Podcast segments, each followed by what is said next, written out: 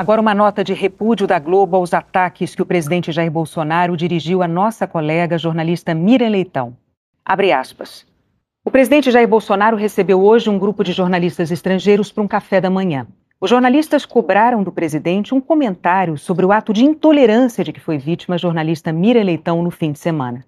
Miriam e o marido, Sérgio Abranches, participariam de uma feira literária em Jaraguá do Sul, Santa Catarina. Em redes sociais foi organizado um movimento de ataques e insultos à jornalista, cuja postura de absoluta independência foi tratada como um posicionamento político de esquerda e de oposição ao governo Bolsonaro. Em resposta aos correspondentes internacionais, o presidente Jair Bolsonaro disse que sempre foi a favor da liberdade de imprensa e que críticas devem ser aceitas numa democracia. Mas depois afirmou que Mira Leitão foi presa quando estava indo para a guerrilha do Araguaia para tentar impor uma ditadura no Brasil. E repetiu duas vezes que Miriam mentiu sobre ter sido torturada e vítima de abuso em instalações militares durante a ditadura militar que governava o país então. Essas afirmações do presidente causam profunda indignação e merecem absoluto repúdio. Em defesa da verdade histórica e da honra da jornalista Miriam Leitão, é preciso dizer com todas as letras que não é a jornalista quem mente. Era julho de 2019, primeiro ano do governo Bolsonaro, quando os ataques feitos à jornalista Miriam Leitão, que impediram que ela participasse do evento literário em Santa Catarina, fizeram com que a Globo se manifestasse no principal telejornal do Brasil. O fato ilustra de forma muito nítida como a intolerância, o autoritarismo e o ódio invadiram todos os campos das nossas vidas, inclusive o meio cultural.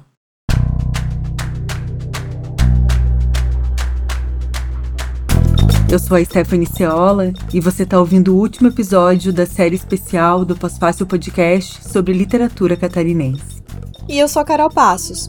Esse projeto foi aprovado pelo programa Acelerando Negócios Digitais do Centro Internacional para Jornalistas e da Meta, com apoio da Associação Brasileira de Jornalismo Investigativo, ABRAGE.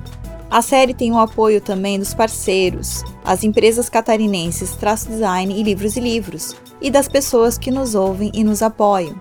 Nesse episódio, vamos falar de como a literatura é um campo de resistência política em Santa Catarina.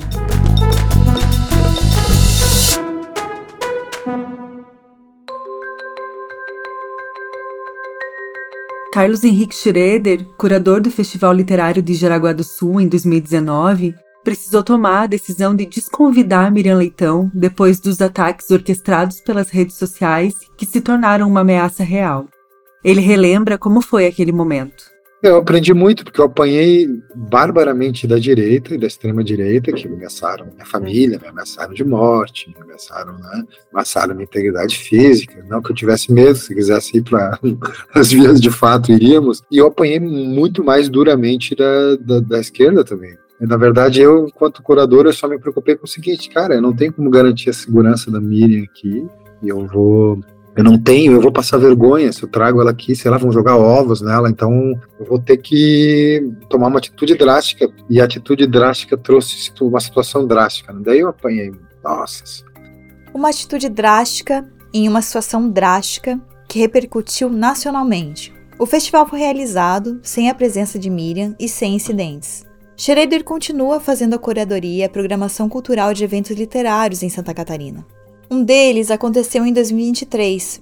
Foi a primeira festa literária de Pomerode no Vale Itajaí.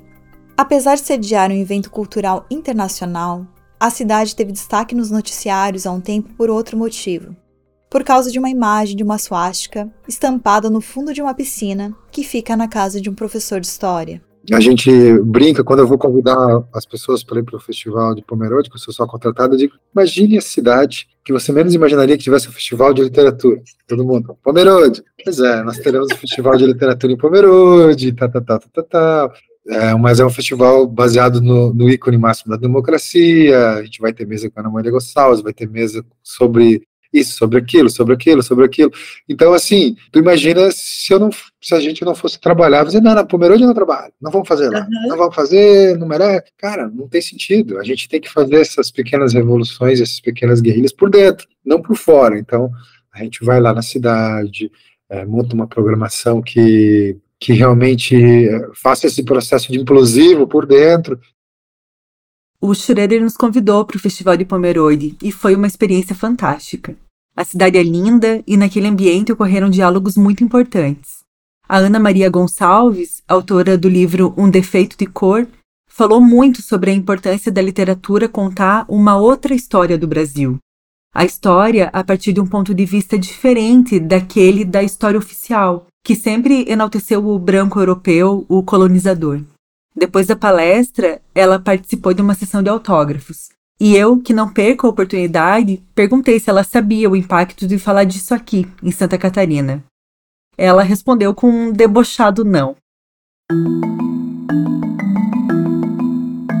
Eu já aprendi uma coisa: não adianta querer lutar contra isso. A resistência que você tem que fazer é uma resistência interna.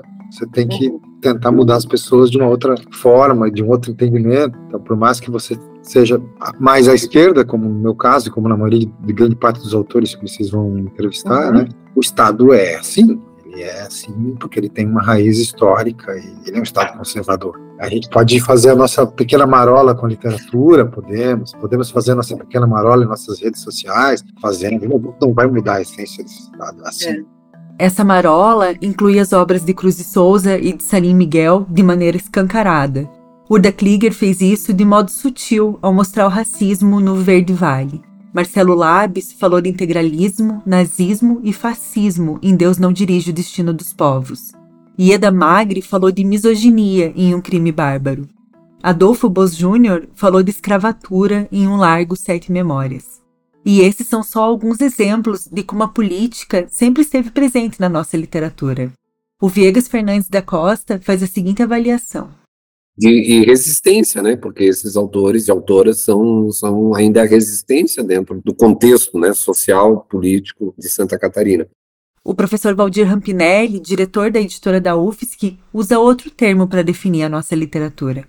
Eu diria que essa literatura é militante ela tem o objetivo de explicar como se organizam os povoados em Santa Catarina, que são extremamente conservadores, porque são de europeus e agora descendentes, e eles vieram para cá basicamente na segunda metade do século XIX. E a grande maioria veio com as ideias positivistas, que já avançava muito na Europa. E na América nós tínhamos as ideias liberais. Então, o liberalismo é uma ideologia de combate e o positivismo é uma ideologia da ordem, do progresso.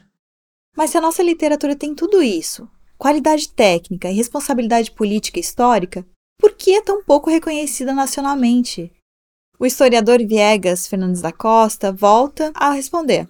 Agora, claro, tem outros elementos, né, Carol, que vão talvez nos ajudar a entender por que, que a literatura de Santa Catarina não se, não se projetou, tem tantas dificuldades, teve tantas dificuldades, ainda tem tantas dificuldades de se projetar, né. Então, uma é essa, ah, nós temos uma representação política pífia, né? A gente chegou a ter um político nosso presidente da República, foi Nereu Ramos, apenas por alguns dias. Então, assim, mas de um modo geral, a nossa representação tanto no âmbito quantitativo quanto no âmbito qualitativo, ela é pífia. E aí, bom, como é que se projeta o debate político a partir dali? Né? Se a nossa representação é para o Brasil. Então, ali já começa, né? Como é que se organizam os veículos de comunicação? A gente sempre teve veículos de comunicação bastante frágeis. Um outro ponto que o Viegas traz aqui na discussão é a desunião da categoria artística e a falta de articulação entre escritores e agentes literários. Então, o fato de você não ter uma imprensa articulada, né, que não se projetava para fora das fronteiras do Estado, e também uma desarticulação interna. Aí vem essa questão das políticas do, do Estado para a cultura, de fomento. Né? A gente sempre teve uma dificuldade muito grande em relação a Florianópolis, que eu não gosto de chamar de Florianópolis, eu vou, a partir desse momento, chamar de Desterro, tá, Carol? Porque historiador não presta homenagem a ditador, né? Então, Desterro, sempre uma questão de rivalidade, tanto é que a ligação física entre Desterro e o continente só vai acontecer na década de 20 do século 20, né? Então, até, antes disso nem havia ligação física, não havia as pontes, não, não havia ponte terceiro-luz. Então, uma ilha que era uma ilha de fato, né, e que tentava se projetar para fora da ilha, e talvez o primeiro grupo que consegue fazer isso é o grupo ali articulado pela Eglê Malheiros, o Salim Miguel, o Adolfo Bos Júnior e outros, né, que era o Grupo Sul, mas isso só lá na década de 40, século 20. Mas nos interiores tudo era muito complicado né, todo mundo desarticulado, e não havia esse diálogo entre quem estava produzindo no interior com quem estava produzindo aqui na ilha. E esse diálogo ele é difícil até hoje, embora hoje, claro, a, a realidade mudou, né, Carol? A maneira como você produz a informação e faz ela circular, com o advento da internet, hoje com as redes sociais e tudo mais, é, derrubou algumas barreiras, criou outras, criou outras barreiras, né? É, mas derrubou algumas. Então, hoje você já tem diálogos maiores, né? inclusive escritores circulando entre diferentes lugares e, e tal. Né? E por isso, talvez, a gente mais recentemente vem tendo, enquanto literatura produzida a partir de Santa Catarina, uma projeção um pouco maior, né? inclusive com prêmios, prêmios nacionais importantes. Né? E agora, nesse novo cenário, o Viegas destaca particularmente o papel das mulheres.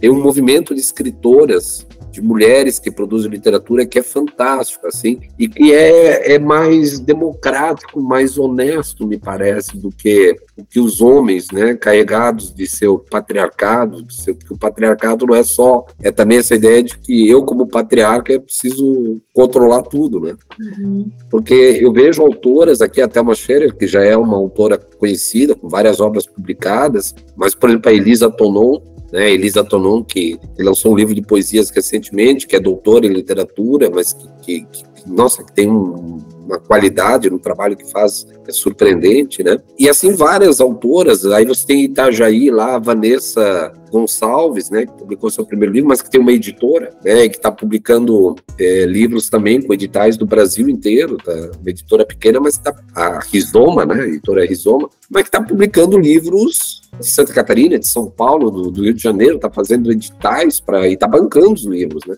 Então tem um, um, movimento assim de autoras, uh, tem a Erótica Salomé, né, a Louise que, que, trabalha no âmbito da literatura erótica. Hoje eu acho que ela mora em Balneário Camboriú, enfim. Mas essa galera tá conseguindo conversar, trocar, né? Tá conseguindo construir um campo, sabe, Carol? Tá conseguindo uhum. construir um campo. É inegável que temos autores e autoras que se destacam para além de Santa Catarina. Os recentemente premiados Marcelo Labs e Eda Magri são exemplos disso. Temos nomes que estão sendo publicados por grandes editoras ou sondados por elas e que viajam o Brasil inteiro falando do seu trabalho. E temos também um imortal na Academia Brasileira de Letras. No discurso da sua posse, em setembro de 2022, o Godofredo de Oliveira Neto, que nasceu em Blumenau e mora no Rio de Janeiro, resumiu bastante bem aquilo que buscamos dizer até agora sobre o quanto aspectos políticos e cotidianos de Santa Catarina estão presentes na nossa literatura. Pedimos que você ouça esse trecho do discurso do Godofredo com bastante atenção. E permitam-me precisar: tudo que escrevo é gestado, amadurecido e espelhado em Santa Catarina, onde vivi e estudei até os meus 16, 17 anos. Foi ali também que entendi e busquei resolver ingenuamente os problemas sociais do Brasil através da arte, particularmente a leitura compulsiva do poeta simbolista Cruz de Souza, lido em voz alta pelos meus pais, em folhas avulsas transcritas por meu avô e passadas para a família pelo seu amigo governador Nereu Ramos. Cruz de Souza, o mais importante artista na área literária do estado de Santa Catarina e um dos maiores do Brasil. Relembre-se que Cruz de Souza era negro no estado com menor percentual de população negra do país e com conhecida voltagem de preconceito que, felizmente, vem mudando bastante. E é o escritor que deu nome ao palácio agora museu mais emblemático de Florianópolis, no centro histórico da cidade. Mas houve outro embuste do destino. A presença feminina em Santa Catarina, estado, como se sabe, com forte protagonismo político masculino, tem um ícone nacional, Anita Garibaldi, a mais importante personagem da história do Estado e também uma das maiores do Brasil. Assim, fica difícil para alguns, mas é a roda do fado. Pensei o mundo e a condição humana como blumenauense, como vale itajaiense e como catarinense. Não logro construir a minha narrativa sem me debruçar nessas contradições e nos afetos do meu estado. Foi o que buscamos fazer nessa série. Não apenas nos debruçamos, mas abraçamos as contradições e afetos do nosso estado. certas de que a vasta produção literária a partir de Santa Catarina não se encerra aqui e que muitos e novos livros virão.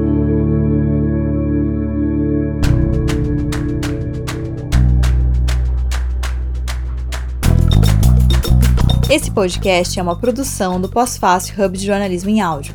A edição, sonorização e música original são de BZT Studio. A produção, entrevistas e roteiro foram feitos por Carol Passos e Stephanie Ciola. O projeto gráfico é da Traço Design. Este episódio usou áudios de TV Globo e Academia Brasileira de Letras. Saiba mais sobre o nosso trabalho em pós-fácilhub.com. Se você gostou da série, compartilhe e não esqueça de seguir o Pós-Fácil. Deixe sua avaliação nos tocadores. E se puder, nos apoie financeiramente e garanta que a gente produza mais reportagens em áudio. Acesse apoia.se barra podcast. Ah, e se você quer ouvir mais um podcast nosso, ouça o Histórias Plurais. Tem em todos os tocadores também. Até a próxima!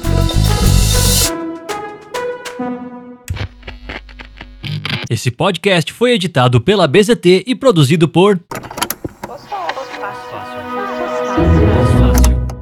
Pós-fácil.